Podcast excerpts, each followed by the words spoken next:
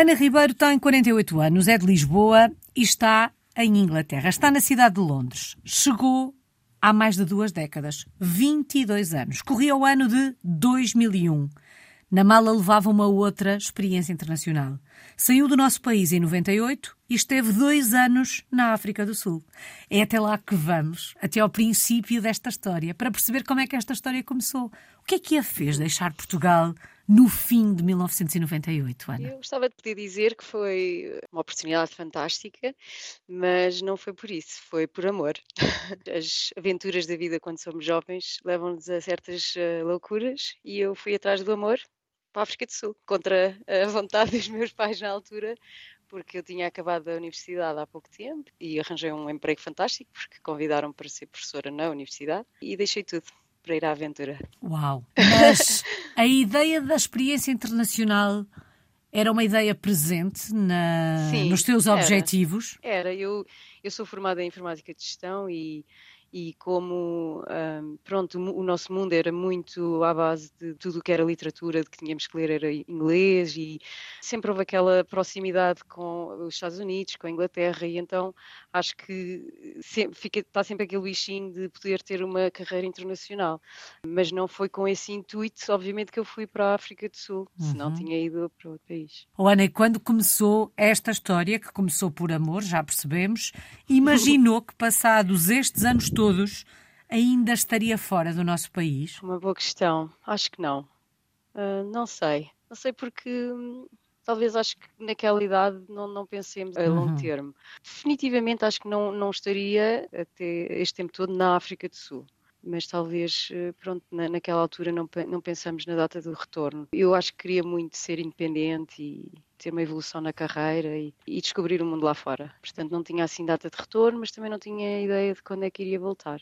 Planos de voltar. Mas a verdade é que, feitas as contas, a Ana tem praticamente metade da vida passada em Portugal e a outra metade fora do nosso país. É verdade.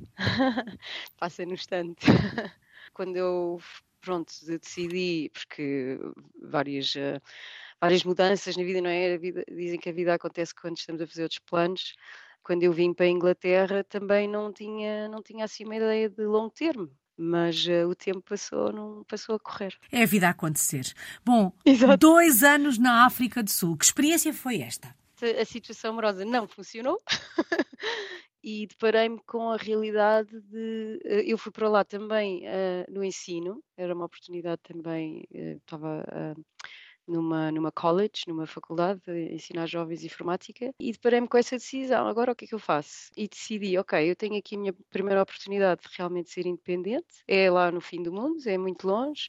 Os pais sempre preocupados, porque a África do Sul não é propriamente um país seguro, uhum. mas decidi, pronto, isto é a oportunidade, tinha 24 aninhos, isto é a oportunidade de eu demonstrar que consigo ser independente e, e gerir a minha vida. E então tomei essa decisão conheci pessoas fantásticas, quer dizer, as pessoas que eu conheci ainda são meus amigos hoje, apesar da distância e de não nos vermos. Uh, o país é fantástico. Eu viajei por várias cidades, vários sítios na África do Sul que, vivendo em Portugal, se calhar nunca teria a oportunidade de conhecer e explorar. E as memórias são fantásticas de, daquele país. Como é que acontece depois o encontro com a Inglaterra? O que é que a faz uh, mudar-se para terras de Sua Majestade? Isso é uma, uma história engraçada, porque entretanto conheci outra pessoa e ele era descendente de britânicos e ele tinha essa, essa intenção de, de vir para a Inglaterra. E então, já com a decisão tomada, isto agora é uma confissão aqui, eu liguei aos meus pais e disse: Ah, tenho esta ideia de talvez ir para a Inglaterra. Uh, isto com o contexto que eles não ficaram felizes, né, de eu ir para a África do Sul. Tenho esta ideia de se calhar ir para a Inglaterra, o que é que vocês acham? E, e o meu pai disse: Como é para vir mais perto, acho que é uma muito boa ideia. Uhum. E eu uhum. disse, ok, obrigada. eu vou pensar com carinho no assunto, isto já com bilhetes marcados e tudo, e tudo, tudo resolvido para vir embora. Como é que foi o início da experiência em Inglaterra, Ana? Uh, mais fácil do que o início da experiência na África do Sul? A experiência que se traz na bagagem ajuda um bocadinho quando damos início a um novo processo? Ou temos sempre aqui um recomeçar do zero? Boa pergunta. Eu quando fui para a África do Sul, eu já tinha um emprego à minha espera. Portanto, eu tratei tudo, eu fui lá antes, eu uh, já estava tudo tratado, visto e tudo. Como na Inglaterra na altura, não é? Parte da União Europeia, era só chegar. Não tínhamos nada planeado, portanto, tínhamos fundos para nos aguentarmos um mês. E então era, foi assim um bocadinho estressante, mas pronto, consegui, consegui logo arranjar um emprego. Uh, foi a minha primeira experiência comercial, porque até então tinha estado em, em, no ensino, e, e, correu bem, a partir dali eh, correu bem a partir do momento que a pessoa tem um emprego estável, uh, as coisas fluem. E uma das coisas que, pronto, na Inglaterra acontece é conseguimos evoluir na carreira de uma maneira boa, não é? De uma maneira eficaz e, e pronto, e foi por ali cima e consegui, consegui alcançar objetivos que tinha, na, mas sim, não, não, não houve ali uma grande, um grande choque nem, nem grande dificuldade. Do ponto de vista pessoal, o processo de adaptação foi fácil? Foi, foi fácil. Como a África do Sul também é um país eh, pronto, com, com, com uma grande semelhança, não é? De uma grande influência uhum. britânica, apesar de ser metade, metade, uh, e haver todos um, um, conjunto de problemas socioeconómicos, uh, na Inglaterra foi fácil, foi fácil. Parece que já conhecia a cultura. Obviamente dei ali algumas calinadas, tenho algumas histórias engraçadas nesse sentido, uh, que talvez não, não queira partilhar, uhum. mas trazei-me bem, pronto, tinha tinha bons colegas e fiz amizades e, uh, e, e, foi, foi, foi bom, foi, foi fácil. Tanto que, pronto, ainda cá, ainda cá estou. É verdade, já lá vão mais de 20 anos. Algum, alguma característica, algum hábito, algum costume em Inglaterra que a tenha surpreendido, apesar desta semelhança à África do Sul? Uma das coisas que eu gosto mais na minha vida profissional aqui em Inglaterra é a autonomia. Uh, portanto, desde cedo que observei, pronto, e pode não, não ser generalizado para outras carreiras, mas de, definitivamente na minha, observei que desde que a pessoa cumpra os objetivos e, e, e haja uh, progresso, é, é deixada com certo, ter uma certa autonomia uhum. e, e, as pessoas confiam que há essa responsabilidade. Se fizermos um fast forward agora aqui para a situação da pandemia, não houve qualquer problema, porque as pessoas, e eu incluída, já trabalhávamos remotamente e já havia muito essa, pronto, é, é uma coisa que, tem sido constante, essa cultura de, de, de autonomia, de responsabilidade, ah, de confiança, de ser, de ser uma cultura empresarial madura, em que não, não, ninguém está a checar se chegamos às nove ou se saímos às cinco, ou, não é uma questão de quanto tempo é que se trabalha, é uma questão de, se trabalhar de uma maneira eficaz e entregar resultados, e, e essa é, sem dúvida para mim, não, comparando com, com Portugal, é uma das mais-valias da Inglaterra. Como é que são os ingleses, Ana? Isso é uma pergunta difícil. Eu já conheci, portanto, eu, a Inglaterra é quase, especialmente estando no centro de Londres, é? conhecem-se pessoas de todas as nacionalidades e eu sempre trabalhei com pessoas de várias nacionalidades, mas os ingleses aquilo que eu acho, e que pode não ser a opinião generalizada, uhum. é que fazem amizades muito cedo na vida e, e depois mantêm-nas. E então, quando começam a ser mais velhos, não é? Não há tanta abertura para fazer essas amizades. Eu, por exemplo, no meu primeiro emprego, como vinha com aquela, pronto, com aquele mindset da África do Sul em que toda a gente é amigo de toda a gente uhum. e se fazem as maiores amizades é no emprego, comecei logo por uh, convidar colegas meus para barbecues e, e vi que não não era assim uma coisa habitual. E, portanto, um, eh, as pessoas são simpáticas no trabalho, mas uh, há ali umas barreiras. E então, por exemplo, a seguir ao trabalho, se calhar vai toda a gente uma quinta-feira para o pub e conversas e bebidas e não sei o quê, mas acaba ali, não há abertura para uma amizade mais, eh, mais profunda.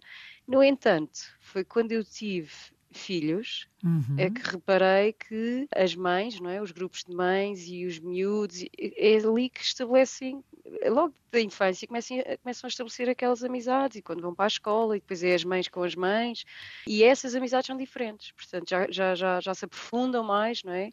Porque há ali uh, tipo um, um, um, princípio em comum e que, e que vejo não é? nos meus grupos de mães que se prolongam uhum. pelo resto uh, da existência desse laço. E isto também mostra de alguma forma como as nossas circunstâncias podem mudar ou podem condicionar uma experiência, seja no nosso país ou noutro país. Certamente, se não tivesse tido filhos ao longo desta, destes 20 anos, esta experiência seria completamente diferente. Completamente, decididamente, sim de qualquer das maneiras, fazem-se amizades mais facilmente com uhum. as pessoas do resto do mundo que também aqui estão. Sem dúvida. Uh, e, e, sim, é muito multicultural. Em relação aos filhos, e hum, percebemos que a Ana hum, conheceu o companheiro na África do Sul, os filhos nascem em Inglaterra, a Ana portuguesa. Hum, há aqui sempre uma tentativa do lado, quer de um, quer do outro, em fazer passagem de testemunho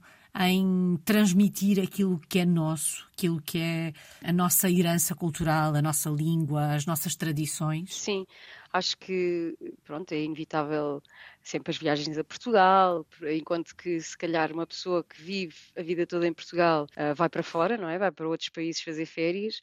Nós uh, é ao contrário, não é? Vimos para Portugal fazer férias. E, e quando, quando são uh, pequeninos, estava sempre a falar com eles em português. Uhum. Obviamente, quando começam a ir para a escola e também nos dava o, o facto do pai falar inglês, um, desabituam, não é? E depois começam só a querer falar inglês. E agora há uma tentativa, que já são uh, maiorzinhos, de voltar a, a engrenar no, no, português. Mas como vamos a Portugal muitas vezes, há, há, um, há um laço aí sempre com a família, com amigos, uh, Uh, é engraçado ver que, que eles, uh, com os primos e priminhos e os amigos dos priminhos, entrosam-se muito bem uhum. e que, mesmo não tendo o português fluente, conseguem todos comunicar e, e pronto, e, e, é importante para mim eles terem esse laço aqui. Não tanto na África do Sul, porque uhum. desde que nasceram, uh, só quando eram muito pequeninos é que fomos lá e, e depois não, ainda não fomos. E a, a mais pequena, temos três uh, nunca lá esteve. E eles, quando vêm a Portugal, percebem uh, ou têm noção, começam a perceber agora que eles são mais crescidos, da importância de falarem a língua para poderem comunicar com quem cá está? Sim, decididamente. E às vezes eles têm um bocado de vergonha, porque, pronto, o sotaque, não é? Uhum. É, é, esquisito e tal, mas um, o que vale é que agora há muitas aplicações e eles têm, e eles têm as aplicações no telemóvel para treinar, para, para praticar o português. Se bem qualquer dia os primos também podem falar com eles inglês, porque é verdade, cedo é se aprende a falar inglês na escola também, não é? Exato, exato. E agora toda a gente parece que. E então eles também são um bocadinho preguiçosos, uhum, porque se claro. veem que a outra pessoa fala inglês, pronto, olha, aproveitam logo. O inglês, claro. Ana, sente-se em casa aí em Inglaterra 20 anos depois de ter chegado? Sinto, mas também sinto vontade de voltar. E essa foi uma das razões porque a Alice sabe temos, existem grupos no Facebook de portugueses e portuguesas uhum. no mundo e eu estava estou no grupo de portugueses no mundo, estou no grupo das portuguesas no Reino Unido e houve uma altura que, e foi há poucos meses, eh, pensei, ah, mas existe algum grupo que é das portuguesas a pensar em regressar? E não existia, e então criei eu, e já temos 200, 200 portuguesas nesse grupo que falamos sobre exatamente esses, esses tópicos de as dificuldades, uh, seja burocráticas, seja impostos, seja filhos, todos esses tópicos e as dificuldades que possam haver e o que é que é bom de, de estar mais perto da família versus obviamente a dificuldade porque quando se vai para fora, não é? Tem-se outra experiência e depois esquece um bocadinho como é que Portugal funciona. E há sempre esse, esse receio como é voltar à, à pátria. Uhum. A criação deste grupo, e apesar de se sentir aí em casa, mostra, como a Ana dizia, a vontade de regressar. Neste grupo Sim. estão só portuguesas com vontade de regressar ou já estão algumas regressadas? Já estão algumas regressadas e das quais tiramos muitas opiniões de, das, das, experiências delas, uhum. de, de já cá estarem. Algumas, por exemplo, dizem que é ótimo e porque estão mais perto da família, conseguem, por exemplo, trabalhar remotamente ou, ou coisas desse género, e há outras que regressaram e não, não se adaptaram, foram embora outra vez, portanto, há, há de tudo há de tudo e é bom partilhar essas experiências e, e, ter alguém que entenda. Esse sentimento. Exato. E à medida que vai lendo estes testemunhos que, que vão falando sobre as dificuldades que existem no regresso. Há tempos alguém dizia que a adaptação mais difícil que teve que fazer nesta vida de portuguesa no mundo foi quando regressou a casa, a Portugal. Mas de tudo que vai lendo, de, tudo, de todas as histórias que vai conhecendo, fica com mais vontade de regressar ou fica com mais dúvidas nesse regresso? Eu tenho vontade de regressar e acho que sou um bocado pragmática no sentido de que ponho ali um plano B, não é? De lado, sem muito detalhe, pura e simplesmente, ok, há um plano B. O plano B é voltar, voltar a sair, não é? Mas uh, tento pensar no dia a dia, como é que vai ser o início só, e não tentar uh, pensar muito nas dificuldades ou no longo termo, porque senão a pessoa, eh, pronto, quando pensa muito nos obstáculos, depois quer evitar risco, quer evitar problemas e, e isso impede-a de agir. E eu acho que, como imigrantes, tomámos esse passo num tempo lá atrás uhum. e é um bocadinho idêntico, é, é como emigrar outra vez só que agora é de volta. Quando fala com os miúdos, não sei se já falou com eles sobre esta possibilidade de virem viver para Portugal, como é que eles reagem? Há ali alguma resistência, porque, como disse, têm os amigos, não é? Na escola, mas eu acho que os miúdos ah, são flexíveis. Uhum. Eu acho que também depende das idades, não é? Quando são pequeninos, então é fácil, mas uh, os meus já estão ali no, nos teenagers. Acho que há alguma resistência, mas do outro, do por outro lado, também estão, estão abertos à, uhum. à possibilidade. Faz parte da, da experiência. Bom, a Ana Sim, já exatamente. disse que se sente de alguma forma em casa, apesar desta vontade de regressar a Portugal. Gostava só de saber se há algum hábito ou algum costume ao qual não se tenha adaptado ou alguma coisa que continua a estranhar ao fim destas duas décadas em Inglaterra. Eu não bebo, não bebo álcool e uma grande parte da cultura uh, britânica é, em termos de socialização e tudo, é ir para o pub uhum. depois do trabalho. E então eu vou para o pub e, e bebo suminho. Tento adaptar-me, não é? E gosto de socializar com os meus colegas, mas nunca, nunca uh, a 100%. porque porque não, nunca entrei nessa. Pronto, os, os, os, ingleses bebem muito e eu nunca entrei nessa, nesse hábito. E olham para si de lado por causa disso? Não. Desafiam-me sempre que podem. Ah, Ana, come on, só uma.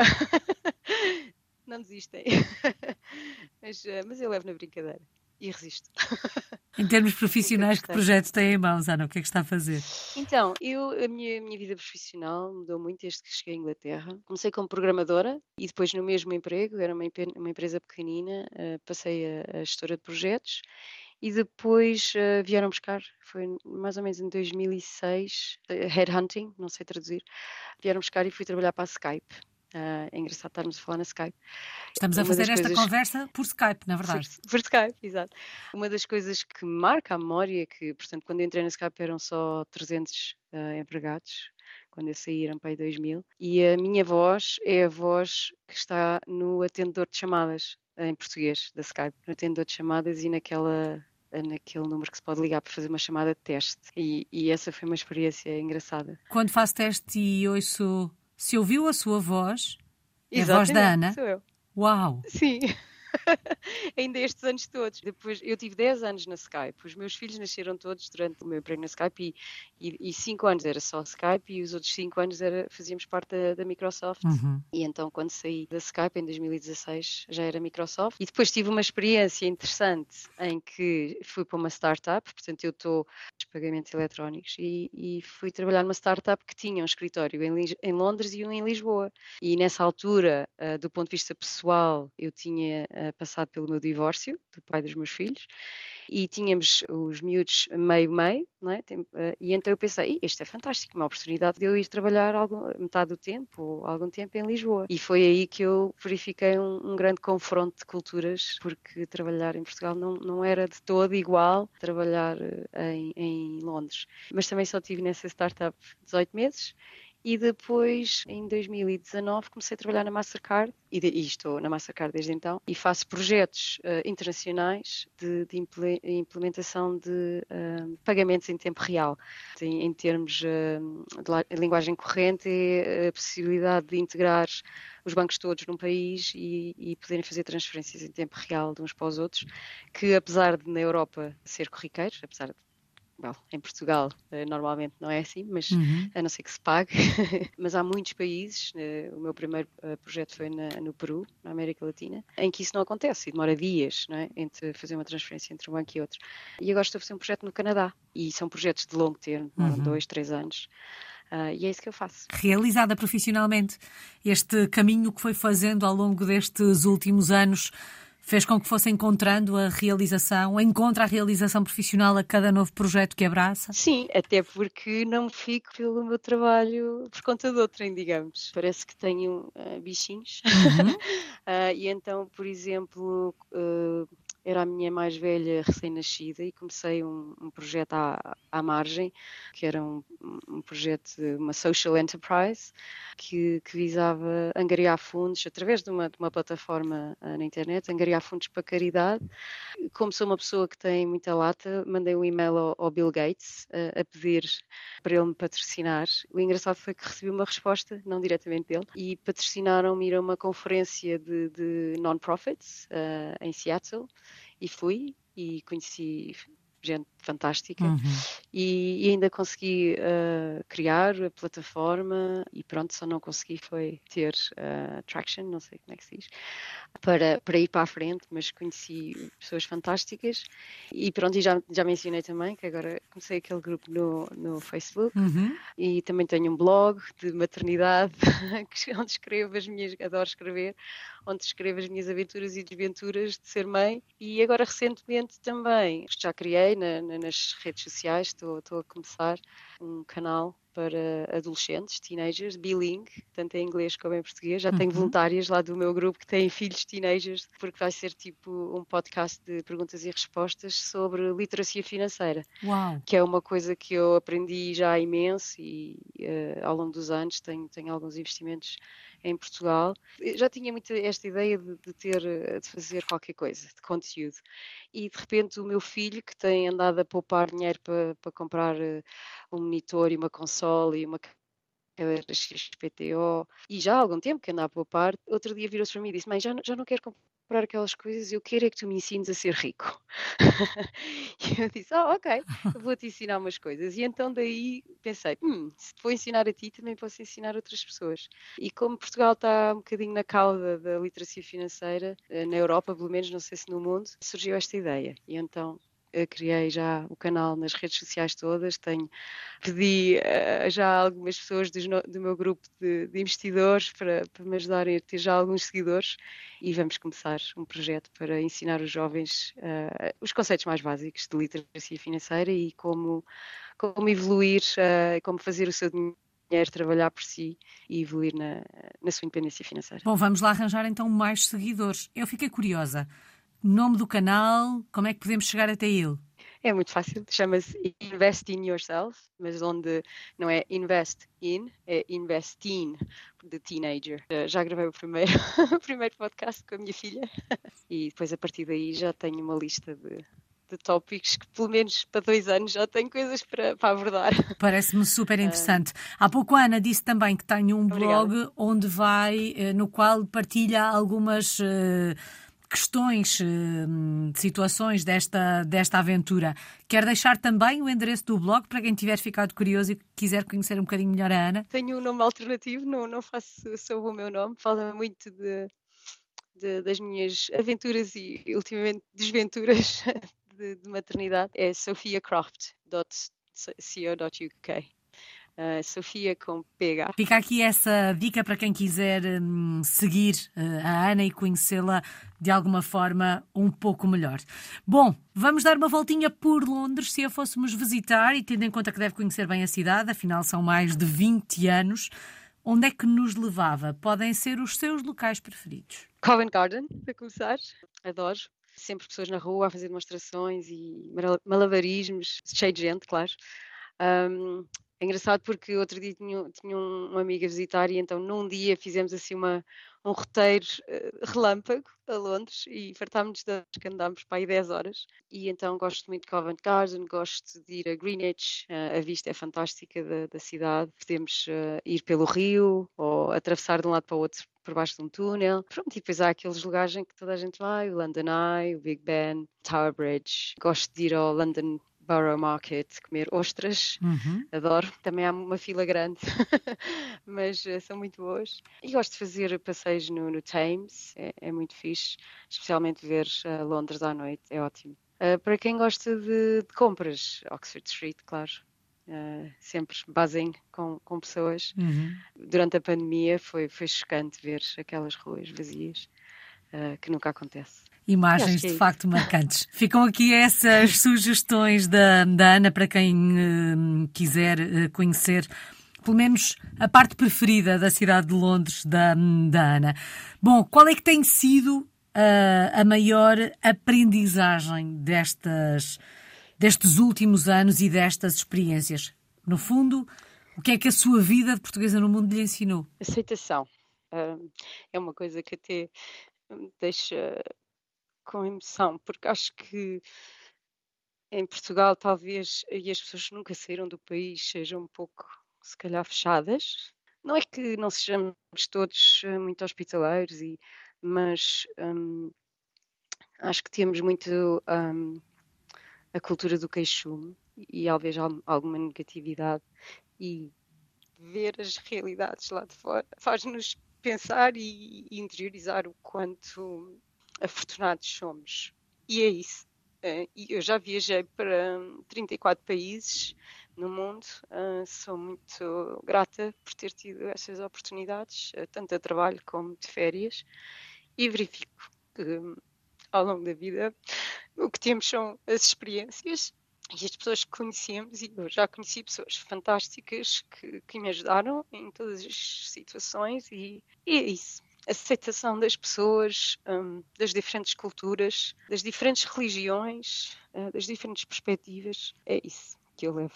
Uma aprendizagem e tanto. Bom, já falamos muito da vontade de regressar, mas quando olha para o futuro e tem que, não sei, estabelecer um, um tempo, um prazo. Consegue ou ainda não? Sim, sim, consigo. É no curto prazo. É no curto prazo. Como disse, leva um bocadinho como se fosse uma aventura nova, como se fosse uhum. um, uma imigração nova. Tudo bem, já tenho muita bagagem, mas é no curto prazo. Uh, porque se há alguma coisa que numa palavra se resume, é a saudade. Que saudade é essa? De que é que sente mais falta do nosso país? Tanta coisa. a comida, a família, as refeições em família. Principalmente a família. Bom, e na verdade acabou por eh, resumir há pouco uh, numa palavra e escolheu a palavra saudade. Foi a saudade que marcou sempre esta vida fora do nosso país? É esta a palavra que escolhe para resumir estes 25 anos? Sim. Uh, se eu pensar, é, é a razão pela qual sempre que há oportunidades de férias é, é em Portugal. Podia ir para qualquer uh, sítio, mas uh, tento sempre. Não, não há nenhum ano em que eu não, não vá a Portugal. Uh, é, é saudade. Essa palavra tão nossa. Muito obrigada. Resta-me desejar-lhe um bom regresso. Um bom recomeço. Obrigada. Ana Ribeiro está na cidade de Londres, em Inglaterra. É uma portuguesa no mundo desde 1998. Obrigada, Alice.